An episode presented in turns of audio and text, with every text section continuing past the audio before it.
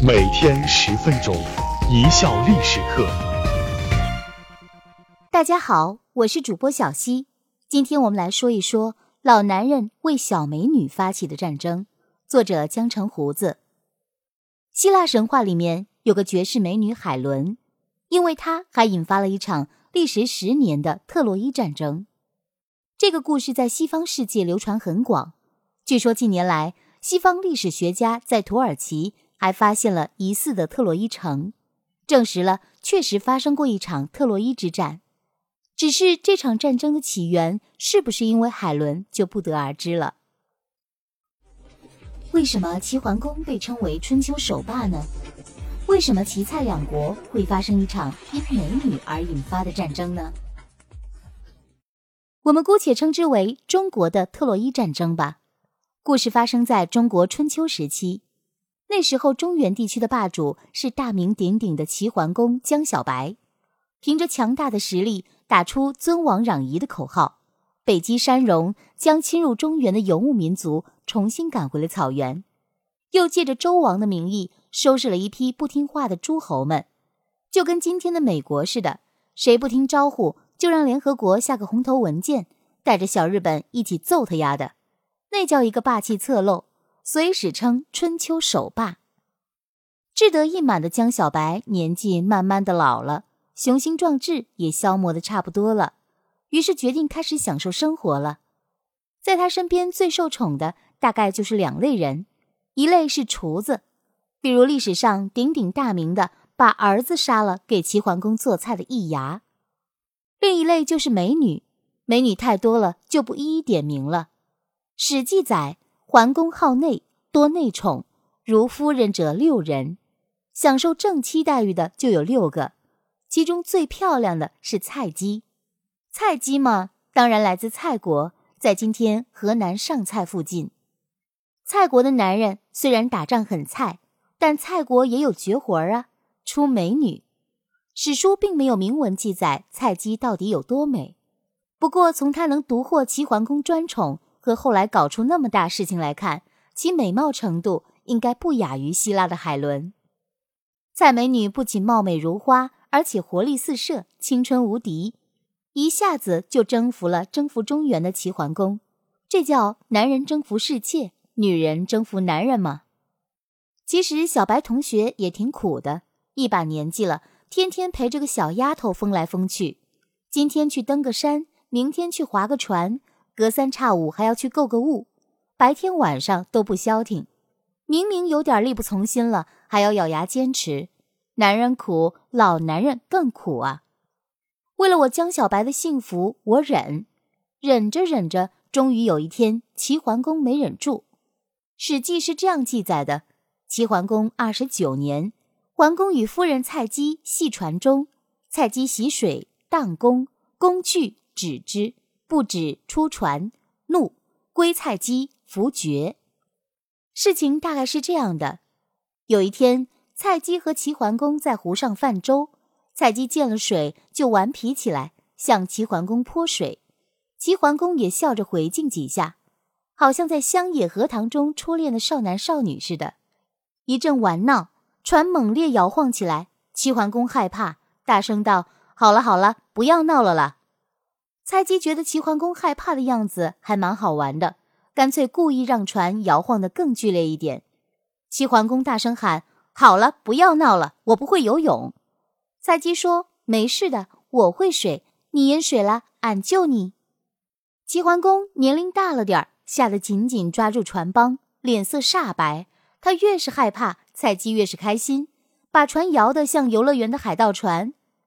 感觉尊严被一万头草泥马践踏过了的齐桓公终于生气，加上最近实在被这疯丫头折腾的有点够呛，于是，一脸阴沉的上了岸，对蔡姬说：“明天就把你退回蔡国。”蔡姬怎么也想不通，从前也玩闹过，这老头怎么说翻脸就翻脸呢？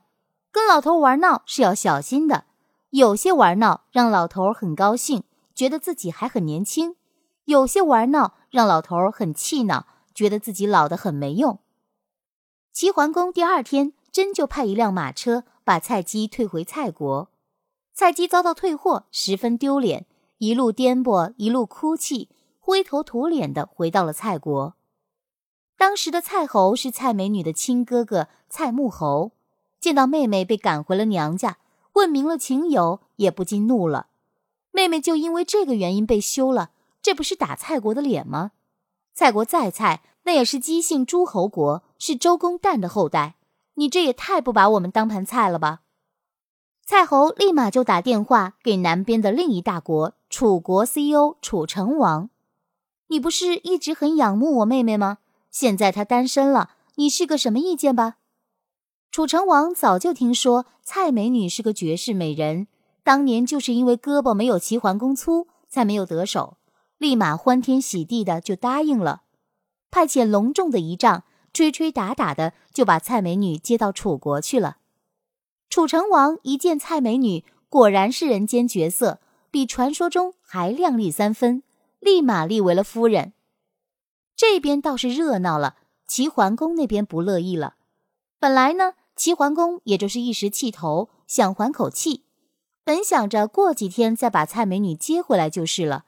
哪曾想，蔡美女昔人已乘黄鹤去了楚国，连个黄鹤楼都没留下。齐桓公暴走了。老婆成了别人家老婆了，纠集了军队，打到蔡美女娘家去了。为什么说段子手在历朝历代都受欢迎呢？齐桓公又给男人们以怎样的启发呢？蔡国打仗真是菜，没两下就被打了个满眼桃花开。蔡恒侯直接逃到新妹夫那里去了。齐桓公觉得气还没出够，直接带人就要去打楚国。这就好比是。前妻出嫁了，前夫带人把老丈人家掀了个底朝天，把大舅哥打了个乌眼青，还要带人去打人家的新婚丈夫。可楚国不是个小国呀，国土面积比齐国还大，虽说国力没有你齐国强，但也差别不大。大国之间开打，总得有个理由吧？就像现在的美国要收拾个利比亚，也要编出了化学武器之类的理由吧？楚国人听说齐国人要来闹事儿，马上就召集了军队，在边境上等着。齐桓公一见楚国人强马壮，气势顿时矮了三分。看见齐国人阳痿了，楚国人反而来劲了，派出了楚国第一段子手屈完前去质问齐桓公。于是问出了历史上很经典的一句话：“君处北海，寡人处南海，为是风马牛不相及也。”不与君之射武地也，何故？你他娘的在北边，我他娘的在南边。你齐国的马和牛发情了，也跑不到我楚国来呀！齐桓公，你带着这么大一票人堵我家门口，是几个意思？这屈完明里暗里骂了齐桓公，就是个发了情的公牛，横冲直闯，骂人都不带脏字。被骂了的齐桓公还不能还嘴，总不能说。你们和蔡国一起让我戴了顶绿帽子，无奈之下，只得派出了齐国第一段子手管仲。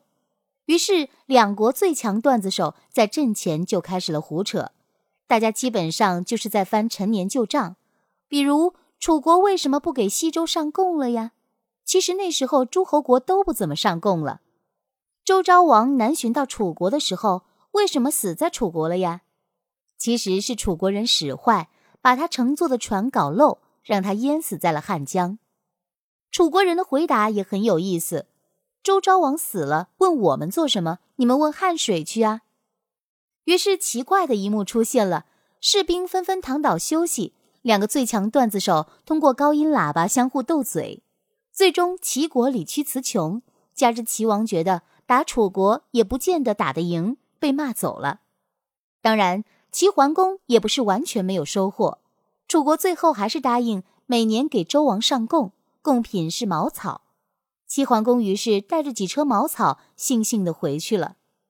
其实这也怪齐桓公，一个老男人就应该干点跟自己年龄相称的事情，别整天跟小丫头疯来疯去，你压根儿就不是人家的菜，更别像发了羊癫疯似的见谁顶谁，招人笑话。感谢大家的收听。本节目由一笑而过工作室出品。